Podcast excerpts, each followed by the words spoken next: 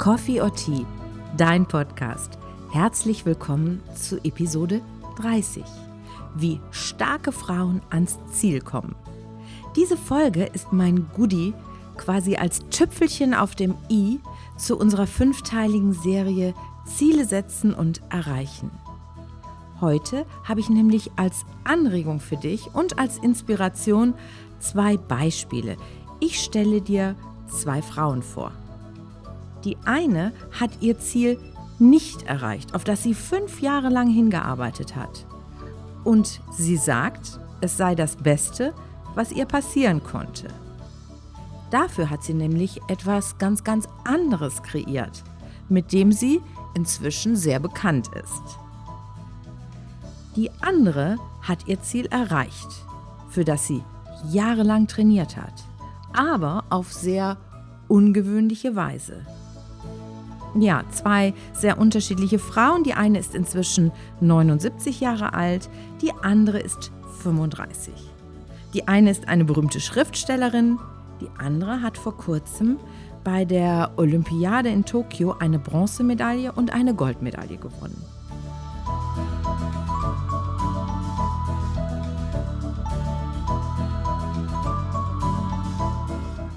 Du erfährst heute, warum es ein großes Glück sein kann, nach fünf Jahren, kurz vor Abschluss, sämtliche Unterlagen der eigenen Doktorarbeit zu verlieren. Du erfährst auch, wie eine mutige Läuferin dem Sportswear-Giganten Nike die Stirn geboten hat und damit andere Menschen ermutigt, an ihre Träume zu glauben und dran zu bleiben an den Träumen. Und du erfährst, wieso es wichtig sein kann, das Ziel auf dem Weg nochmal zu verändern und anzupassen, um wirklich erfolgreich zu sein. Am Ende dieser Episode kennst du die Geschichten zweier starker Frauen, die beide ihr Schicksal angenommen und trotz aller Rückschläge nicht aufgegeben haben. Ich hoffe, du hast es dir gemütlich gemacht mit einer Tasse Kaffee oder Tee, auf dem Sofa oder dem Lieblingssessel. Vielleicht bist du auch gerade dabei, dir eine persönliche Auszeit zu gönnen beim Fahrradfahren, Joggen oder Spazierengehen. Auf jeden Fall schön, dass du da bist, schön, dass du mir zuhörst. Ich bin Ursula, Diplompsychologin, Persönlichkeits- und Rauchfreicoach. In den letzten Wochen drehte sich hier bei Coffee or Tea alles um das Thema Ziele. Wir haben darüber gesprochen, warum manche Ziele niemals glücklich machen und warum es so wichtig ist, wenn du dir Ziele setzt, dass du dabei Körper, Geist und Seele mit ins Boot holst. Denn dann kann dich das Erreichen deines Ziels sehr, sehr glücklich machen und wachsen lassen.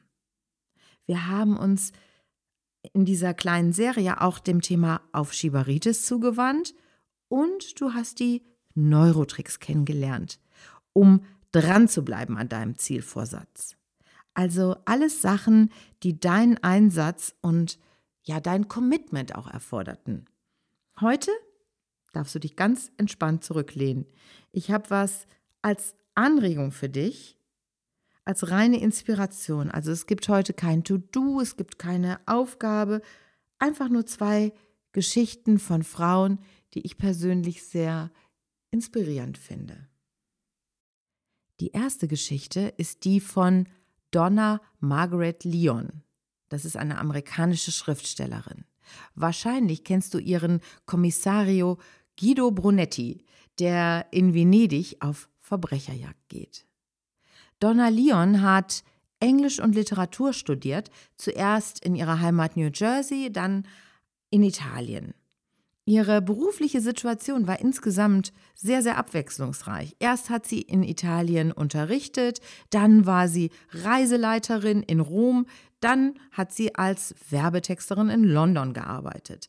Danach war sie Lehrerin für Englisch und für englische Literatur in der Schweiz, im Iran, in China, Saudi-Arabien und auf dem Luftwaffenstützpunkt in Vicenza, also wieder in Italien. Während ihrer Auslandszeit in den 70er Jahren hat sie an einer Doktorarbeit über Jane Austen gearbeitet. Ja, fünf Jahre lang hat sie daran geschrieben und war fast fertig. Und da passierte es. Wir schreiben das Jahr 1979. Donna Leon lebt und arbeitet zu dieser Zeit im Iran. Im Jahr 1979 führte die Auflehnung gegen das Schah-Regime zur islamischen Revolution im Iran. Der Schah muss fliehen, die Monarchie wird abgeschafft. In diesem Zusammenhang, ich vielleicht weiß es auch, unter Schah Reza Pahlavi war der Iran der engste Verbündete der USA im Nahen Osten. Und so kam es, dass Donna Leon als Amerikanerin das Land superschnell, superhastig verlassen musste. Sie hat ihre fast fertige Dissertation gerade noch verpacken können und in die Staaten verschiffen können. Allerdings, dort in den USA kommt nie was an. Sie kriegt nur eine Benachrichtigung, dass die neue iranische Regierung alles beschlagnahmt hat. Diese Geschichte hat Donna Leon erzählt im Interview mit dem Zeitmagazin. Und sie sagte da, ich dachte mir, oh Gott, meine Bücher, meine Notizen, meine Entwürfe. Ja, im Anschluss, nachdem alles weg war, hat sie das Thema Promotion ganz aufgegeben. Das klingt jetzt erstmal enorm frustrierend und sicher war es das auch. Es war bestimmt richtig schrecklich für Donna Leon, sich an den Gedanken zu gewöhnen, dass jetzt alles weg ist. Sie hat das Thema Promotion auch nie wieder in Angriff genommen. Und natürlich könnte man jetzt sehr, sehr lange darüber wehklagen, über die verpasste Chance, über all die vergebliche Arbeit, über die üblen, bösen Launen des Schicksals. Das Faszinierende ist jedoch, im Interview mit der Rhein-Neckar-Zeitung hat sie gesagt, das ist wahrscheinlich das Beste, was mir je in meinem Leben passiert ist. Wenn ich das Konzept nicht verloren hätte, ja, dann hätte ich die Doktorarbeit beendet und mein Leben als Akademikerin zugebracht. Was hat sie stattdessen gemacht? Nun, zunächst hat sie als Lehrerin weitergearbeitet. Wahrscheinlich, so denke ich mir, war das ein Teil ihres persönlichen Krisenmanagements. Resiliente Menschen, also Menschen, die es schaffen, durch eine tiefe Krise hindurchzugehen und nicht an dieser Krise zu zerbrechen. Diese Menschen suchen sich unter schwierigen Umständen ihre eigenen Schutzzonen, also Bereiche, in denen sie sich wohlfühlen und Sicherheit empfinden. Während sie ja sehr viel Kummer haben, haben sie aber gleichzeitig auch noch einen Bereich, der sie schützt und in dem sie Geborgenheit oder Sicherheit empfinden. Und was hat sie noch gemacht? Ihr ist es gelungen, die Situation nicht nur zu akzeptieren, sondern sie konnte das Gute daran erkennen. Ich finde das echt beeindruckend. Und ich möchte dich wirklich gern einladen, dir davon etwas abzugucken. Also sei auch du neugierig auf die Chancen, die sich dir im Alltag bieten, auch wenn mal was nicht rund läuft im Leben. Was zum Beispiel, wenn du im Stau stehst, was ist das Gute an diesem Stau? Welche Chance kann darin liegen, dass du die Straßenbahn verpasst hast? Was für einen Vorteil hat es, dass es vielleicht gerade in Strömen regnet, vielleicht sogar den ganzen Tag lang? Für Donna Leon ist es dann richtig gut gelaufen, denn mit 50 Jahren hat sie ihren ersten Kriminalroman geschrieben. Wie gesagt, Akademikerin ist sie nicht geworden. Dafür gibt es inzwischen 30 Bücher über den Kommissario, der in Venedig seine Fälle löst. Also Donna Leon ist eine absolute Bestseller-Autorin. Sie hat selbst viele, viele Jahre in Venedig gelebt, deshalb sind die Ortsbeschreibungen in ihren Büchern auch so toll. Eine wichtige Kraftquelle für Donna Leon ist ihr Sinn für Humor. In einem Interview der Schweizer Koop-Zeitung wurde sie gefragt, was ihre Eltern ihr mit auf den Weg gegeben hätten. Und da erzählte sie unter anderem, dass alle in ihrer Familie viel Humor hätten. Sie beschreibt in diesem Interview die Beerdigung ihrer Mutter. Donna Leons Mutter sei Raucherin gewesen, sagt sie, und sie sei auch daran gestorben. Als dann Donna Leon bei der Beerdigung zum Grab der Mutter kam, da hätte sie einen Zigarettenstummel auf dem Boden gesehen und gesagt, Oh, zum Glück haben sie sie zu den Rauchern gelegt. Ihr Bruder und seine Frau, die hätten laut, laut losgelacht, während der arme Pfarrer mit der Situation sehr überfordert gewesen sei. Ja, ein sehr spezieller Humor, aber eben ein Humor, der auch hilft, mit Krisen umzugehen. Als nächstes möchte ich dir Alison Felix vorstellen.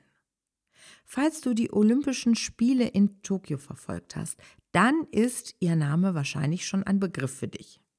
Alison Felix ist eine der besten Läuferinnen der Welt.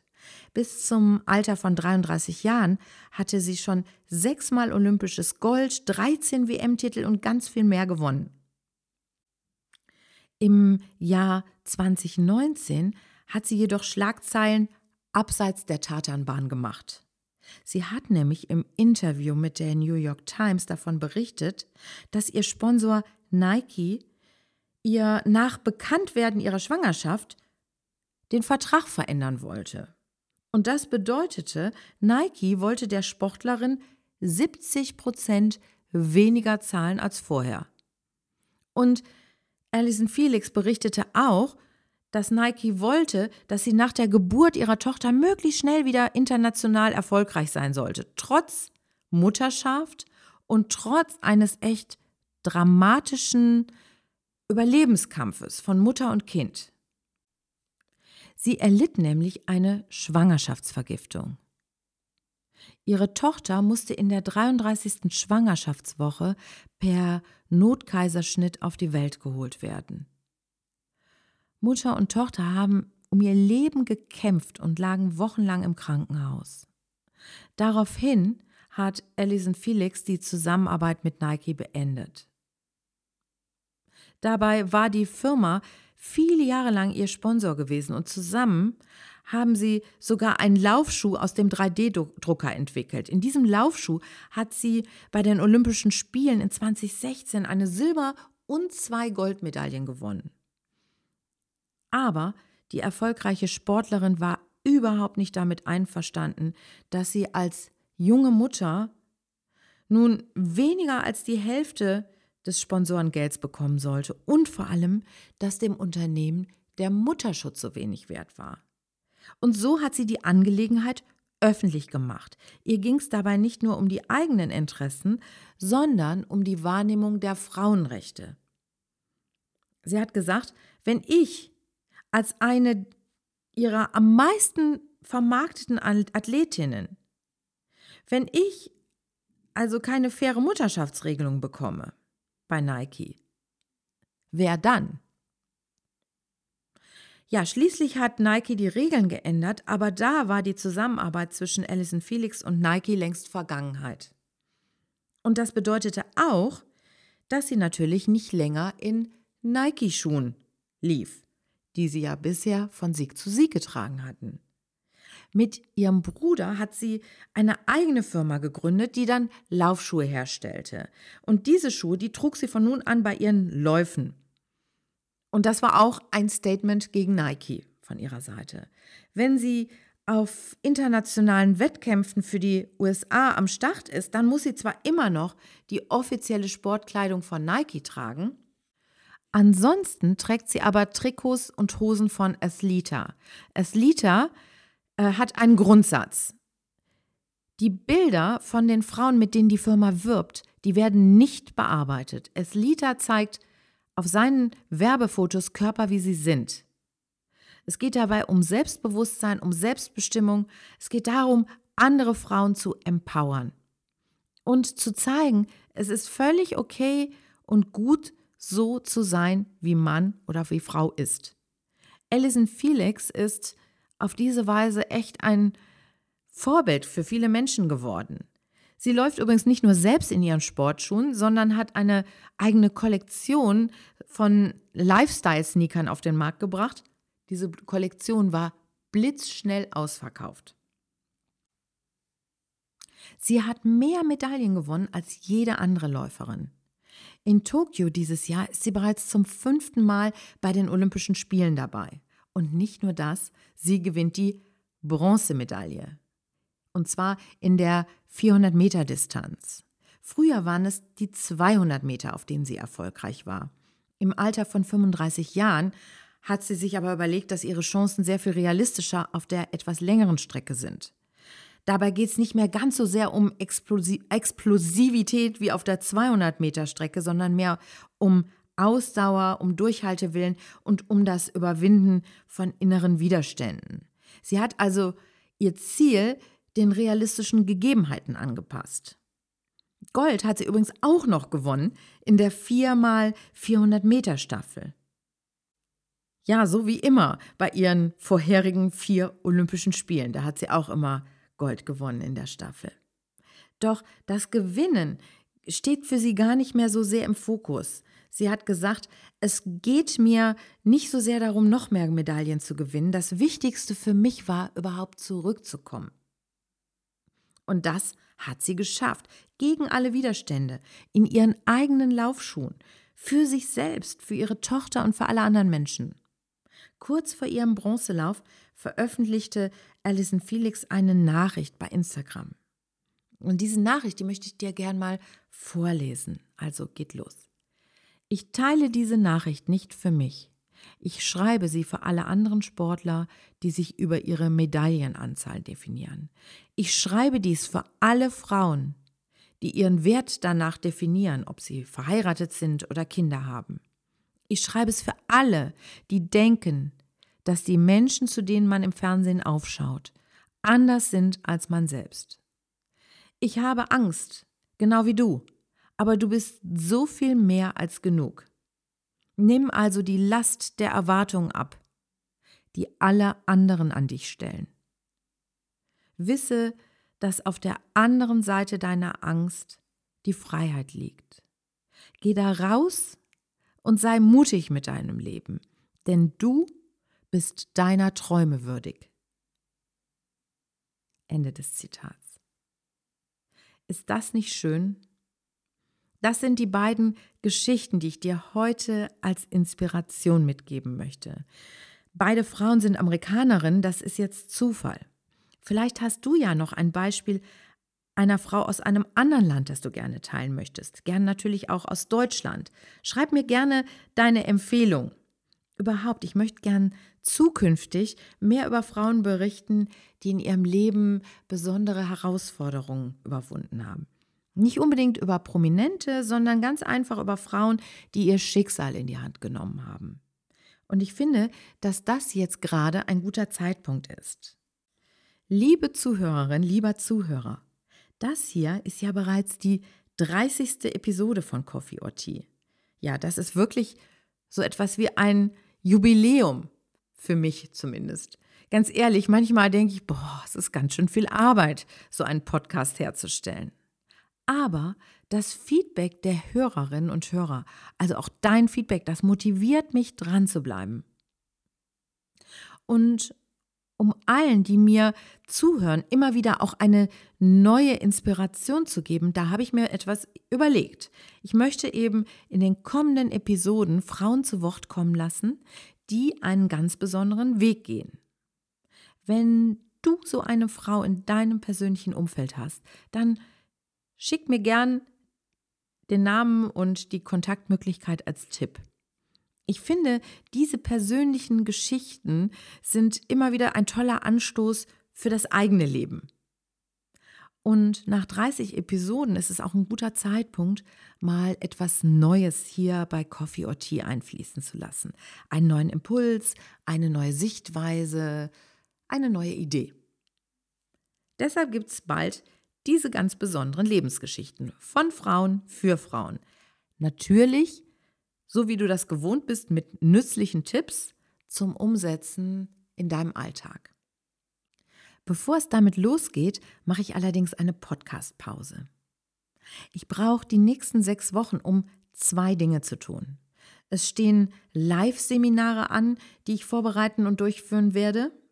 Und ich arbeite an einem Online-Kurs zum Thema So findest du dein ideales Arbeitsumfeld für beruflichen Erfolg und für persönliche Gelassenheit.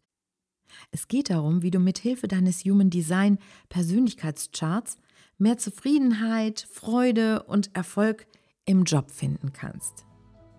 Ich habe ja ganz viel Erfahrung damit, Einzelpersonen und Teams im beruflichen Umfeld zu coachen.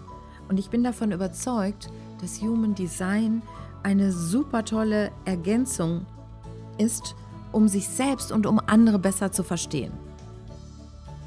Und wenn du dich selbst gut verstehst im Job, dann hilft dir das, an der richtigen Stelle hier zu rufen und dich aktiv um Aufgaben zu bemühen, die zu deiner eigenen besonderen Persönlichkeit passen.